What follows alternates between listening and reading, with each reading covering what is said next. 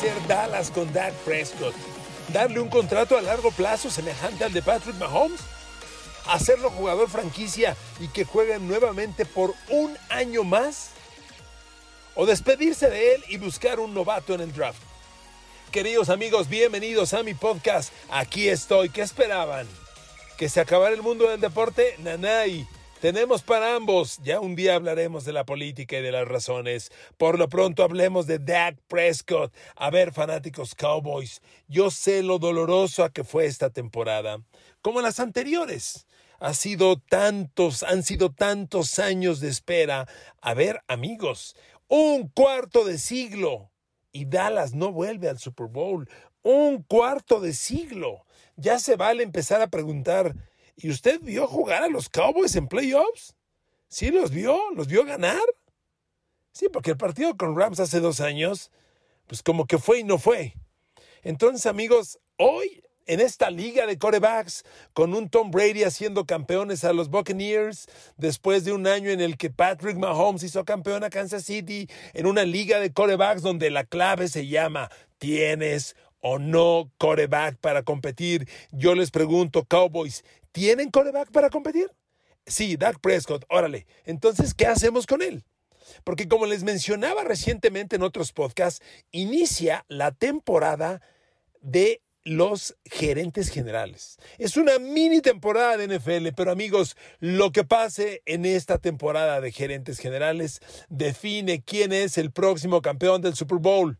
Perdón si usted no escuchó el último podcast, Perdón, perdón si usted escuchó el último podcast y le voy a repetir este, este recuerdo. El año pasado, a esta altura, todo el mundo sabía que un quarterback llamado Tom Brady dejaría Nueva Inglaterra.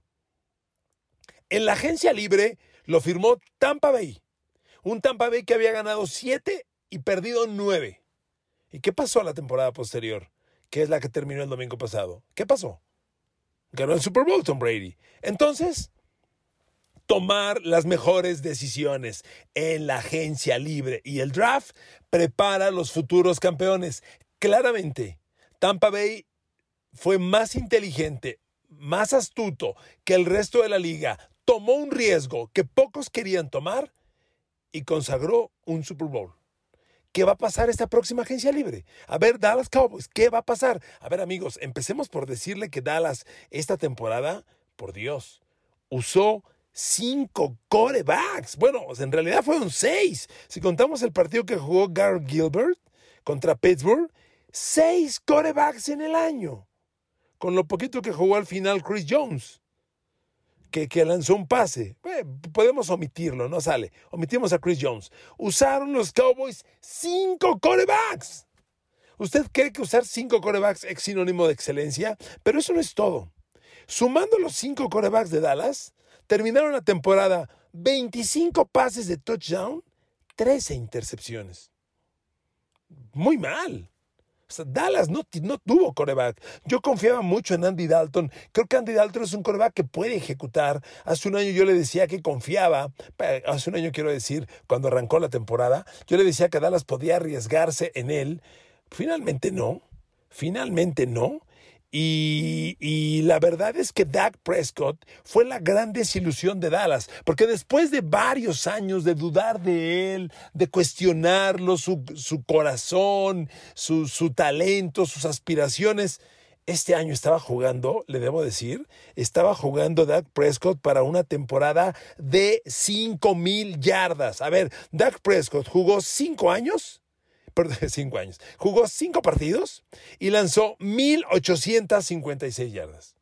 Si triplicamos eso por 15 partidos, estamos casi en las 6.000 yardas. O sea, Dak Prescott iba para una temporada de 5.500 yardas. No tenga duda. Traía un porcentaje de touchdown ligeramente bajo, porque 9 de touchdown en 5 partidos es poco. Triplicando esto, iban a ser pues, alrededor de 30 pases de touchdown en el año, que no es gran cosa, pero amigos, una temporada de 5 mil yardas, por Dios, y se fractura y se acaba todo. A ver, pero ¿qué va a hacer Dallas? Usted sabe, porque se lo he platicado en podcasts anteriores, y si no se lo platico hoy, la temporada que le menciono, la mini temporada que empieza de gerentes generales, Pues la temporada de la nómina de jugadores.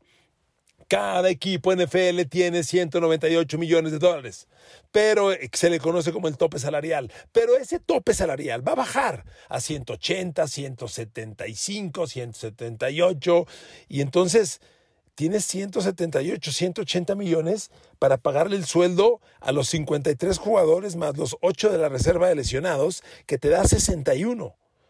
Te toca más o menos, uy, no está fácil, ¿eh? Te toca más o menos de a 3 millones por jugador. ¿Qué va a hacer Dallas? La clave en esta mini temporada que empezamos es cuánto dinero tienes disponible. Pero fíjese, Dallas está aquí en una especie de engaño, una cifra engañosa. Revisando, ya le acabo de explicar lo que tiene cada equipo, un tope de nómina. La clave es cuánto dinero te queda para entrar a marzo y poder comprar, porque hay equipos a los que no les queda nada o equipos que se pasan y entonces no pueden contratar nada en agencia libre. Dallas, bueno, le recuerdo que el equipo que más dinero tiene para invertir es Jacksonville, 79 millones. Una locura. Pero hay otros como Nueva Orleans que se pasa 50 millones. Entonces, Nueva Orleans va a tener que dar de baja, bueno, entre otras cosas, reestructurar el contrato de Drew Brees y, tratar de abrir espacios. Pero Nueva Orleans hoy tiene 65 millones 576 mil dólares de más. Dallas está en la posición 13 y como le decía es una cifra engañosa porque Dallas tiene hoy 27 millones 765 mil 761 dólares para invertir. Está bueno, ¿no? Pero ¿saben por qué es engañoso? Porque en esta cifra no se incluye ni un dólar de Dak Prescott. Como fue jugador franquicia, su contrato ya expiró. Le dieron contrato por un año, ese año fue el pasado, ya concluyó y hoy Dak Prescott no existe en Dallas. Entonces podríamos decir, Dallas tiene 27 millones de dólares, 765 mil, pero le falta firmar a Dak Prescott. Y entonces está cañón. Está complicadísimo el escenario.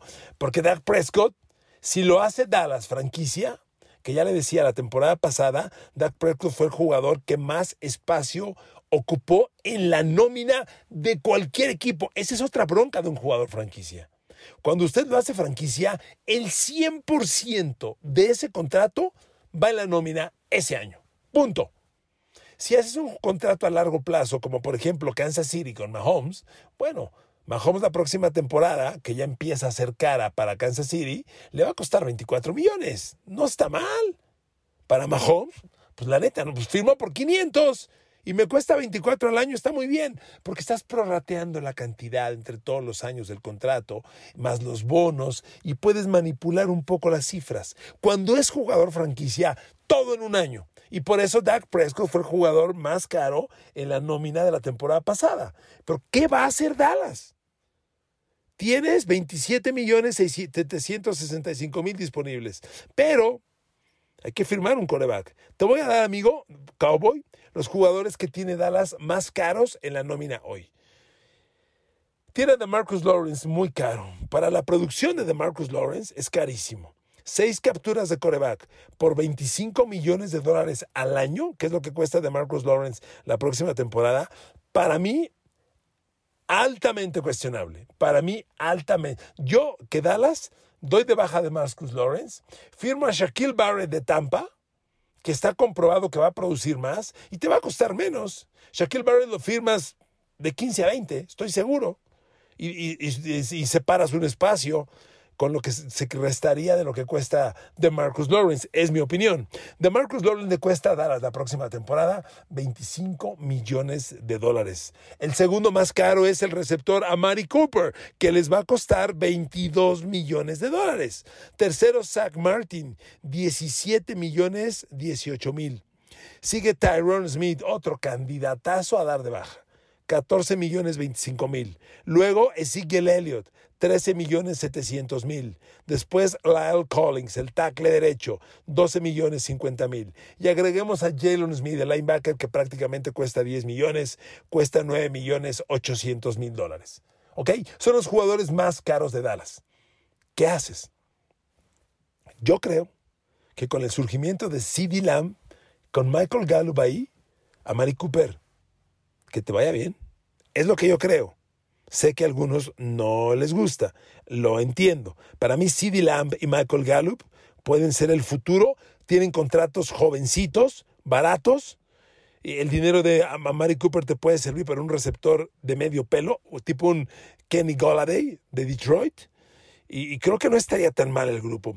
lo que pasa es que Amari Cooper es el receptor vertical, profundo, y entre los receptores disponibles, esa posición es la más escasa. Kenny Golladay, que se los daba yo de ejemplo, no es receptor vertical, profundo. Es un receptor más de zonas cortas e intermedias, tipo slot, que de zonas profundas.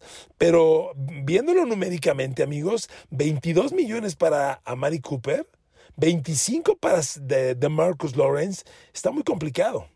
La línea ofensiva de Dallas se cayó tremendamente la temporada pasada. Fue un derrumbe, un desplome, y fue un desplome porque además hay que decirlo, Dallas permitió 44 capturas de coreback la temporada pasada.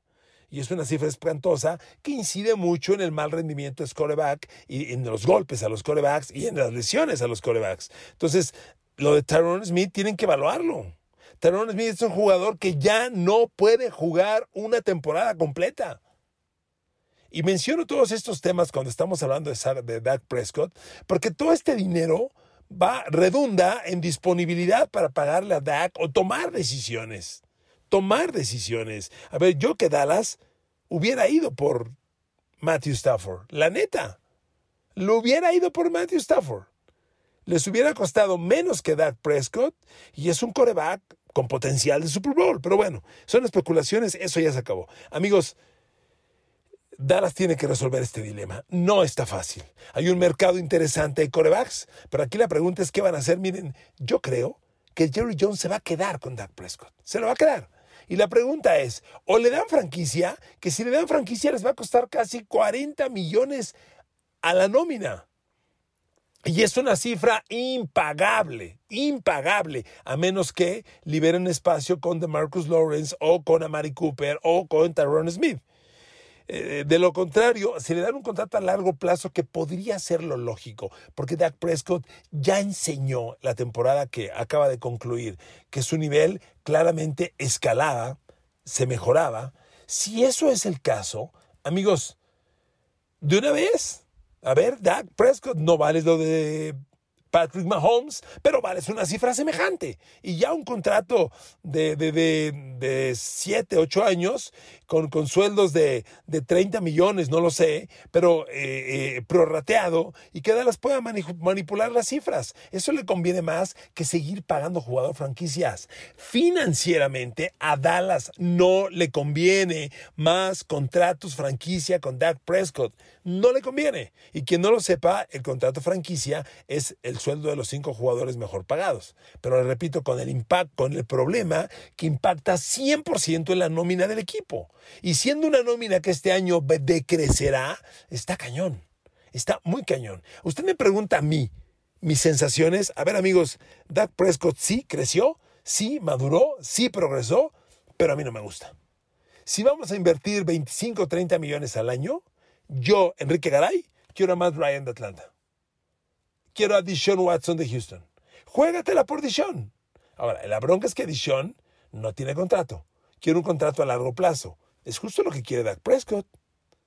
¿Quién ha demostrado más? Miren, cuando ustedes ven los números de Dishon Watson, híjole, la neta, trae unos números bestiales Dishon Watson. Le voy a dar los números que tuvo la temporada pasada el quarterback de los Tejanos. 4.740, perdón, 4.823 yardas por aire. Líder de la liga. Por encima de Patrick Mahomes. Pero aquí deténgase.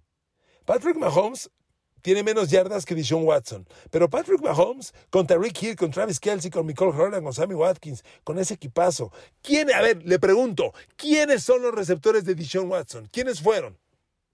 A ver, Will Fuller se lesionó, como siempre. Brandon Cooks, por favor un equipo muy discreto y lanzas casi 5 mil yardas y espérate, 33 touchdowns por 7 intercepciones. Se queda sin de Andrew Hopkins y responde así. Amigos, Dishon Watson, que en otro podcast lo estoy analizando, enseña calidad, calidad cañón, ¿eh? Calidad muy, pero muy cañón Dishon Watson. Sin embargo, La pregunta es, ¿qué quiere hacer Dallas? Le, le repito, me pregunta usted a mí, Enrique Garay, a ver, Dallas, contrato a largo plazo, pero a Dishon Watson. Voy a pagar 25, 30 millones, sale a Matt Ryan. Dak Prescott ya creció, ya maduró. Es la terquedad. Bueno, contrato a 6, 7, 8 años, ya, de una vez. Para que no impacte financieramente al equipo, porque el equipo tiene que tomar otras decisiones muy importantes. Miren, lo de la línea ofensiva es muy grave. Tyrone Smith, olvídese de él, ya se acabó, te llamabas Tyrone. Y entonces Dallas, que, que, a ver qué tiene, o mejor dicho, qué le queda a Dallas de aquella línea ofensiva que era la mejor de la liga, con Frederick, con Lyle Collins, con Tyrone Smith, con Zach Martin, ¿qué le queda ahí? Con Connor Williams, ¿qué le queda? Ahí le va. Le queda Zach Martin, Zach Martin, para mí en gran nivel, sólido. De hecho, Zach Martin hace del lado derecho el lado más poderoso de Dallas. Él, junto con Lyle Collins, que se lesionó esta temporada, para mí son confiables. Y bueno, Zach Martin es, compite por el mejor guard de la liga, todavía. Listos. Centro. Joe Looney, creo que no está tan mal Joe Looney. El, el, relevo que pudo jugar Tyler Viadas me gustó, me parece que enseñó potencial. Yo siento que el centro y el lado derecho está bien. La bronca es el lado izquierdo. Connor Williams o Connor McGovern y Tyrone Smith. Ese es el problema. Miren, la línea ofensiva de Dallas la temporada pasada, como le decía amigo, permitió 44 capturas de coreback. O sea, es una barbaridad. Con esa cifra, ¿a qué esperas? ¿Qué esperas competir? No compites a nada. Una barbaridad. Le voy a dar los datos completos que permitió Dallas. Permitió 44 capturas, 29 golpes, 156 apresuramientos, 229 presiones en total. ¿Quién fue el peor liniero ofensivo de Dallas la temporada pasada? Steele, sin duda. Ese Terrence Steele permitió agárrese. Terrence Steele permitió nueve capturas de coreback. Él solito permitió nueve capturas, cinco golpes, 34 apresuramientos. Fue el jugador más vapuleado de Dallas. No sirve Terrence Steele. No sirve. Punto. Después de él, Brandon Knight, el otro tackle que improvisaron, permitió seis capturas de coreback. Son cifras muy malas, pero recuerde que a Dallas se le lesionaron los dos tackles ofensivos, Tyrone Smith y Lyle Collins. Entonces, se comprende los números tan malos de estos relevos. Pero amigos, esa posición tiene que ser agresivamente reemplazada. Dallas necesita como primera de draft un tackle izquierdo garantía, sólido, titular desde el primer año. Pero para que eso pueda ocurrir, Dallas tiene que tener resuelto el dilema del coreback.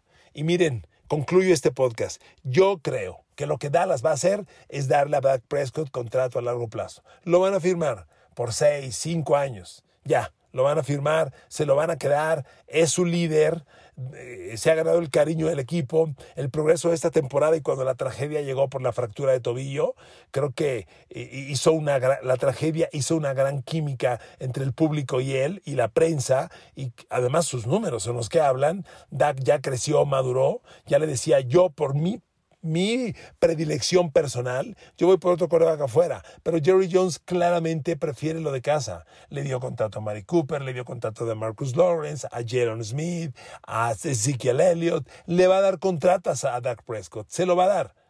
No va a permitir que Dak Prescott triunfe en otro lado. Entonces, la primera de draft tiene que ser un tackle izquierdo. Titular inmediato, garantía. Tu próximo titular en el tackle izquierdo por 10 años tiene que ser tu primera de draft próxima. Pero tiene que estar resuelto lo del coreback. Amigos, tiene que estar resuelto. Dallas no puede esperar más. Este, recuerde que Dallas en el draft recluta en la posición 10. No está mal, ¿eh? Y el tema de reclutar un coreback novato, ¿no le gusta? Posición 10. Cuando Dallas recluta en la 10, ya se fueron Trevor Lawrence, que va a ser el 1, y Zach Taylor de Brigham Young, el otro gran coreback, yo creo que va a ser el 2, ya se habrá ido. Aquí estaremos en el territorio de Trey Lance, el de North Dakota, de Mac Jones, de Alabama, tal vez. Y son cuates bien interesantes, pero de veras muy interesantes. Amigos, Dallas tiene que resolver este misterio. Inicia la mini temporada, la temporada de los gerentes generales, y Dallas tiene que tomar una decisión inteligente. De lo contrario, el futuro del equipo está en riesgo, la línea ofensiva se está acabando y el talento no dura todo el tiempo. ¿eh? Dallas tiene equipo para pelear el Super Bowl, pero necesita liderazgo, necesita la posición clave y esta es una liga de corebacks. El juego es ¿tienes o no tienes coreback? Queridos amigos, gracias por sintonizarme. Los quiero mucho, los abrazo, besos y abrazos a todos y a todas. Pronto hablaré de lo político, que va en serio, cañón, pero cañón. Un abrazo a todos, los quiero, gracias, saludos, que Dios los bendiga.